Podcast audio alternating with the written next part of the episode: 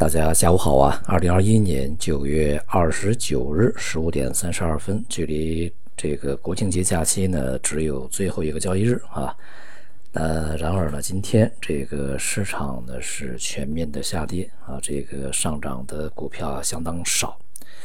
呃，大约四千只股票左右吧啊，大概只有五百只左右是上涨的。呃，而且呢，是以这个像养殖啊啊和银行啊来去撑着这个盘面啊。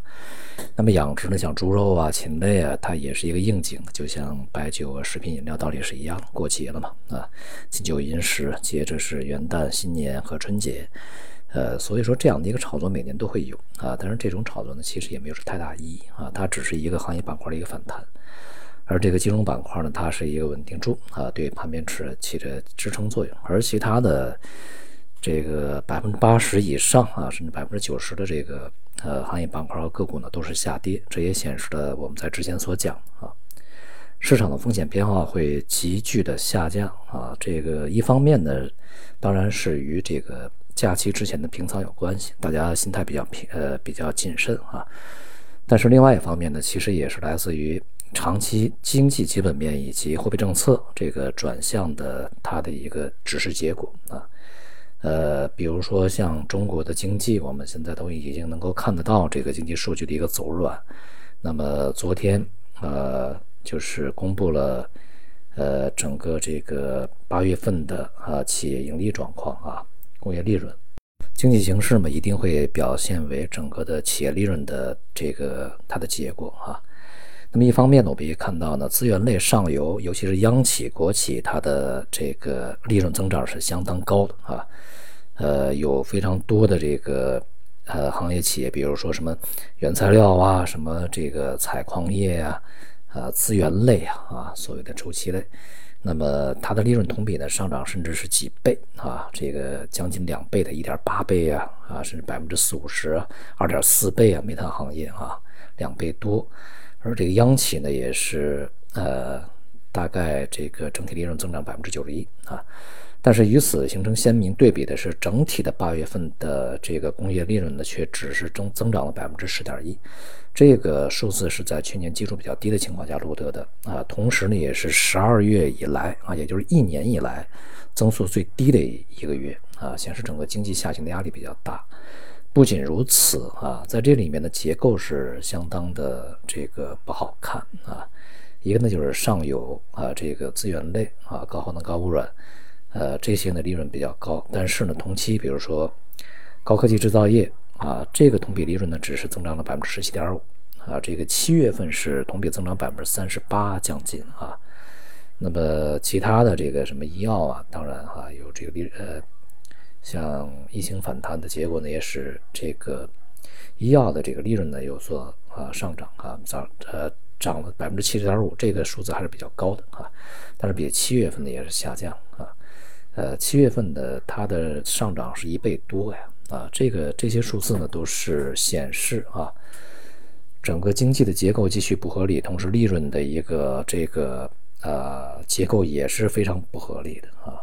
那么另外一方面呢，就是消费品啊，消费品的这个制造业的利润增速呢是百分之十四点四啊，这个也是远远的低于上个月的百分之十八点六以及上半年的百分之三十八点六，这些数字都显示中国经济在一方面啊，这个增速呢将受制于需求端的一个低迷啊，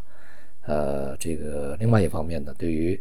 整个调结构。在未来的挑战还是比较大的，因为我们每一次的这个经济的一个恢复啊，或者说在投入了一些政策以后呢，它所去直接提振的仍然是这些啊，这个上游的资源类的高耗能、高污染的传统的啊，不代表未来这个经济发展的一个大方向啊，新的方向的一些行业企业，所以说调结构也还不是说那么的这个。一蹴而就啊，它还需要非常漫长的道路要走，而伴随着这个拉闸限电啊，我们要这个坚决、坚定不移的去呃减少污染、减少排放，那么所以说也会对这种资源类的企业、上游企业呢，它带来呃比较大的这个影响啊，所以说资源类这两天也是这个在股市里面啊大幅下跌。趋势性已经形成了啊。在这种情况下呢，其实中国经济我们要看明白一个道理啊，就是当前这个调结构是坚定不移的在推进啊。虽然说在过程中可能会经历经济的一些颠簸，甚至是一些这个走软啊，但是这个调结构的步子呢是绝对没有去停下来的啊。呃，这个不只是在这种这个呃产业升级方面，同时也是在像房地产啊这个行业的调控方面也是如此。恒大事件到目前为止，正如我们猜测的一样啊，政府应该不会去，呃，伸手去救援它啊。那么顶多呢是指导这个一些地方啊，呃，通过一些呃国资啊，或者是一些这个民间的一些资本，对恒大进行一个资本重组啊，这个直接去救助的可能性几乎为零。那么这样的话，也会对整个的房地产行业的盲目扩张，对于其他的一些地产公司的经营啊，以及对整个这个对于地产行业的市场预期啊，去产生一个明确的指向作用啊，就是这个行业一定是要去调控的。那么否则的话，如果是政府呃这个出面去救助，那么就会让整个的市场再去认为啊，原来政府是这个说的是调控，其实还是要保。那么这种这个错误的这个呃信息呢就会传达啊，就是我们外交辞令里面总有一句话，就是不要去传递一些错误的信息。那么其实从无论是从一些行业政策呀啊行政政策财呃财政政策和货币政策，目前都是避免向市场传达一个错误信息。包括现在已经是呃九月二十九日啊，就是还有一天就是十月份，三季度末我们其实也还是资金比较紧张。但是这段时间，其实央行的公开市场操作也是非常有节制的啊，并没有向市场去移入多么大的资金。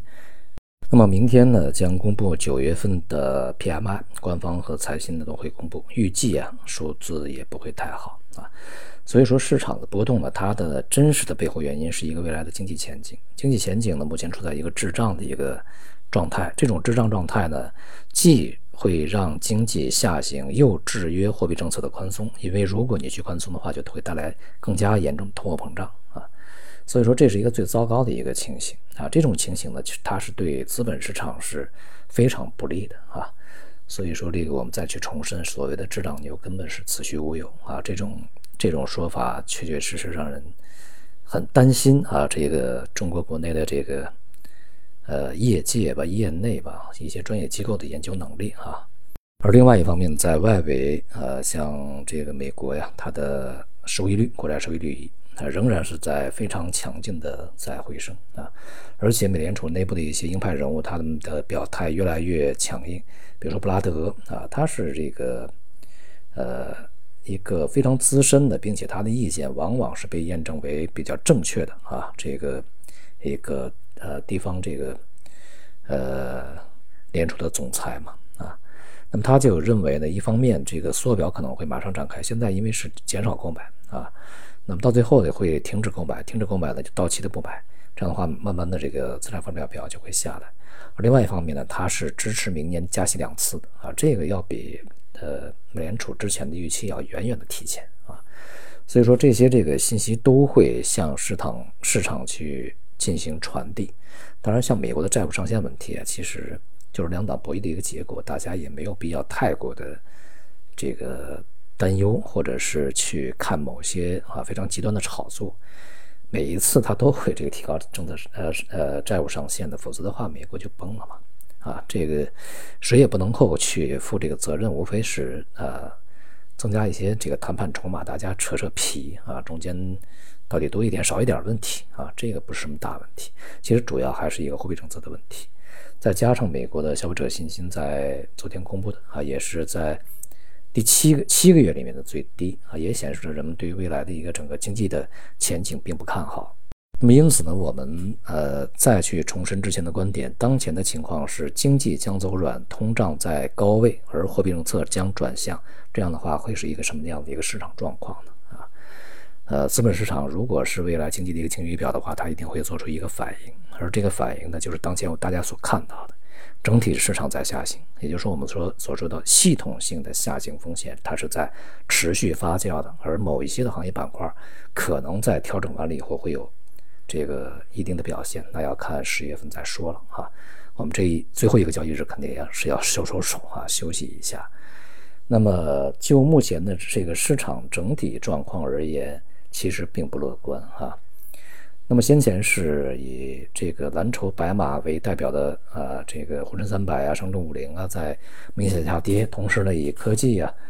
一些新兴的行业为代表的，像创业板的这个深深证啊，也也开始下跌，已经形成趋势啊。那么现在呢，上证五五呃中证五百以及上证指数也开始回落。那么因此呢，这个我们一定要去关注，在这个阶段整个市场一个系统性下行的风险可能会集中的爆发，尤其是在外部市场相当不稳定的情况下，又紧接着是我们一个长假啊，这个长假过程中啊。是否会有一些外围的剧烈波动啊，所导致这个节后以后的这个内部市场的剧烈波动，是我们一定要去小心提防啊。那么，虽然说从统计概率上来讲，呃，什么节前跌啊，节后涨，十月份大多数百分之七十八十都是涨，但是它还有百分之二十三十是跌啊，因此这个整个的气氛是不一样的。呃，而且呢，个人的看法啊，对于股市而言呢，现在是秋天了啊，从季节上是秋天，股市呢恐怕也是秋天啊，秋天呢就会越来越凉嘛啊，那么在经过一段时间的降温以后，恐怕就冬天就不会太远了。那么如果说现在是秋夜啊，秋天的夜凉如水啊，需要加点衣服啊，那么在未来恐怕有可能非常大的风险是。凛冬将至吧，啊，如果凛冬将至的话，我们恐怕只好是去穿的多一点啊，吃的多一点，呃，蜷缩起来去这一刻保护自己啊，为好了吧。好，今天就到这里，谢谢大家。